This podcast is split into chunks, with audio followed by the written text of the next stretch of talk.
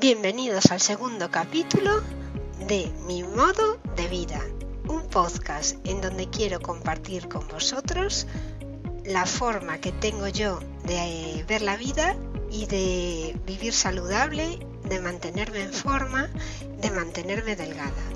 Mi nombre es Margot Tomé. Os invito a que visitéis mi web spanishparaextranjeros.com barra Margot Tomé, donde hay artículos que he escrito pensando en ayudar a aquella persona que quiere adelgazar, pero que además no quiere volver a engordar. Yo lo he conseguido. ¿Por qué no lo vas a conseguir tú?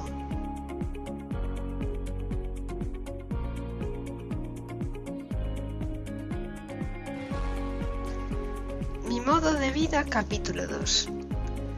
Decíamos el otro día que no es tan fácil elegir los alimentos. Puede que en determinado momento no tengamos fuerza de voluntad para elegir la comida correcta y es normal.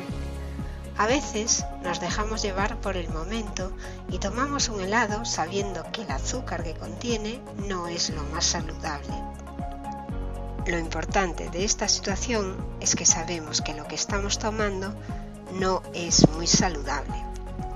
Sabemos que existen otras opciones más saludables, pero hemos decidido tomar el helado ese.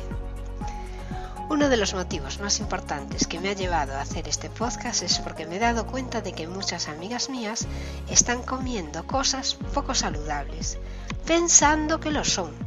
Por ejemplo, los edulcorantes artificiales.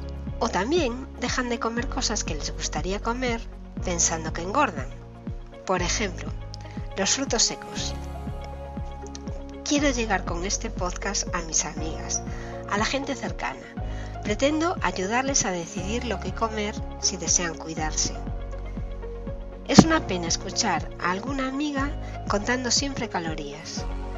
Otras cometen el error de hacer solo ejercicios aeróbicos.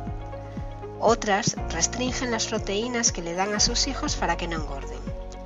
No quiero que mis amigas cometan los errores que cometieron con nosotros nuestros padres. Luchábamos por estar delgadas y muchas veces hacíamos cosas que no nos ayudaban. Actualmente es más fácil informarse de cómo cuidarse. Puedes consultar en Internet sobre las nuevas tendencias en el campo de la nutrición. Te puedes informar de las nuevas investigaciones y avances en el mundo de la alimentación. Es cierto que no te debes fiar de todo lo que lees en Internet, pero Internet te ayuda también a validar las ideas que vas cogiendo. Incluso ya no es necesario leer, puedes escuchar un podcast para informarte o ver un vídeo en YouTube. Deja de sacrificarte inútilmente e infórmate bien sobre lo que es saludable. Identifica los alimentos que no te harán engordar. Evita la obesidad de tus hijos, cuida a tus hijos y dales de comer comida real. No restrinjas cantidades a un niño que está creciendo. Enséñale a comer. No te quedes con hambre. Para estar delgada no necesitas pasar hambre. Si tú o tu hijo coméis comida real, saciante, no estaréis pensando en comer hasta que realmente vuelvas a necesitarlo. Si a tu hijo lo alimentas mal o se queda con hambre, estará con ansiedad y pensando en lo siguiente que se puede llevar a la boca. Cuida y lucha por una alimentación saludable en tu casa.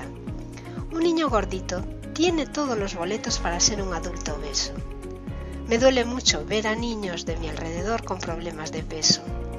Muchas veces no puedo decir nada, pero me entristece un montón. Sufro cuando veo a unos padres gordos con niños gordos. Muchas veces van con unas patatas fritas o bollería industrial en la mano. He pecado a veces de indiscreta, Quiero decir con esto que no soy capaz de cerrar la boca y torcer la cara cuando veo situaciones de este tipo. Cuando veo gente que come mal, a veces intento hacerles ver el problema futuro que están generando. Hoy, por ejemplo, en la oficina para celebrar un cumple han traído unas magdalenas. Esto es lo habitual en cualquier oficina, ¿verdad? Pues a mí me entristece. Pienso que alguien que celebra su cumpleaños lo que hace es traer algo para envenenar a sus amigos. Eso es lo que pienso yo. Puede que creas que soy muy radical, pero las cosas son así. Lo que pasa es que no queremos verlo. ¿Y tú? ¿Le das veneno a tus hijos para desayunar o de merienda? por favor no lo hagas. A veces soy una pesada insistiendo que esto se puede comer o esto no se puede comer.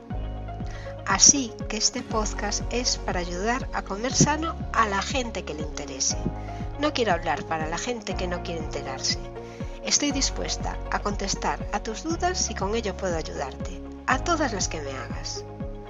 Mi principio será siempre, come comida real, evita los procesados y muévete. Aunque parece muy fácil, pueden surgir muchas dudas.